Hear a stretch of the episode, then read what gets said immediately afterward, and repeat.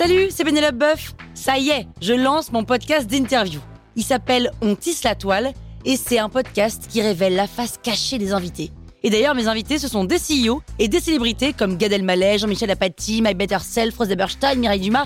Et évidemment, je pose des questions qu'on n'ose pas toujours poser et je leur fais faire des tests, des challenges, je leur fais jouer l'harmonica, grignoter des trucs, bref.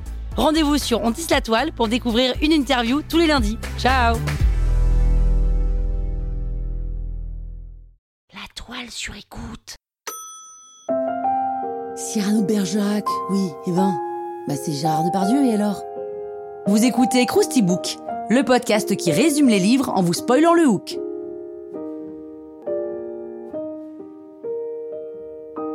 Allez, je vous rafraîchis la mémoire? Cyrano de Bergerac, c'est l'une des pièces les plus populaires du théâtre français. Elle a été écrite par Edmond Rostand et elle a été représentée pour la première fois le 28 décembre 1897 au théâtre de la Porte Saint-Martin à Paris. À l'époque, le drame romantique n'a pas le vent en poupe. En plus, Edmond Rostand a choisi d'écrire une longue pièce en vers et en alexandrin, ce qui, ça non plus, n'est pas vraiment dans l'air du temps.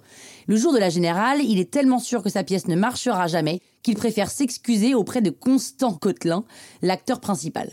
Pourtant, c'est un triomphe et encore aujourd'hui, la pièce est la plus jouée en France. On peut dire qu'Edmond, il a du nez. L'histoire se passe en 1640. On va se concentrer sur les personnages de Roxane, la fameuse Roxane, Christian de Neuvillette, un jeune noble qui l'aime en secret, et Cyrano, le cousin de Roxane, qui l'aime aussi en secret.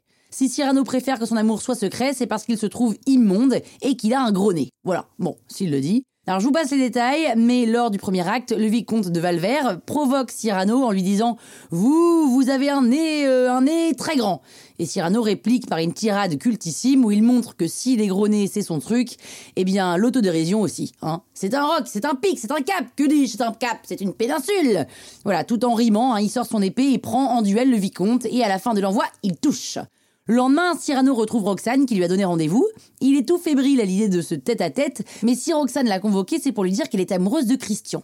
De l'autre côté, Christian dit à Cyrano qu'il désespère de conquérir Roxane parce qu'en plus d'être belle, elle est très intelligente. Alors, en bonne patte et en bon copain, Cyrano lui propose sa déclaration qu'il avait justement écrite pour elle.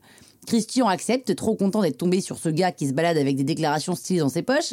Et plus tard, Christian rencontre Roxane, mais il est incapable de lui dire à l'oral des jolies choses, telles que celles écrites sur le bout de papier, et la jeune femme est un peu déçue.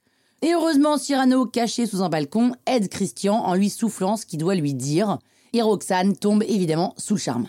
Pour éviter d'épouser le comte de Guiche, qui va débarquer d'une minute à l'autre, Roxane épouse Christian en vitesse, et quand le comte arrive, il est très énervé que Roxane lui ait filé entre les doigts, et pour se débarrasser de Cyrano et Christian, il envoie les deux hommes au combat, parce que c'est toujours la guerre quelque part à cette époque. Et pendant la guerre, Cyrano est très très fort, il franchit tous les jours les lignes ennemies pour faire parvenir à Roxane des lettres qu'il écrit, et signe au nom de Christian. Et ça, ce sacrifice amoureux, ça nous fait encore plus aimer Cyrano, évidemment. Roxane, complètement chamboulée par les lettres qu'elle reçoit, décide de venir sur le champ de bataille pour dire à Christian qu'elle est vraiment très très amoureuse de lui. Christian, pas très intelligent mais pas non plus débile mental, comprend que Cyrano aime sincèrement Roxane, et il veut que Cyrano avoue tout, mais il se fait tuer avant de le convaincre. Cyrano écrit une dernière lettre d'adieu de la part de Christian, mais garde le secret et laisse Roxane pleurer l'imposteur qu'elle aime.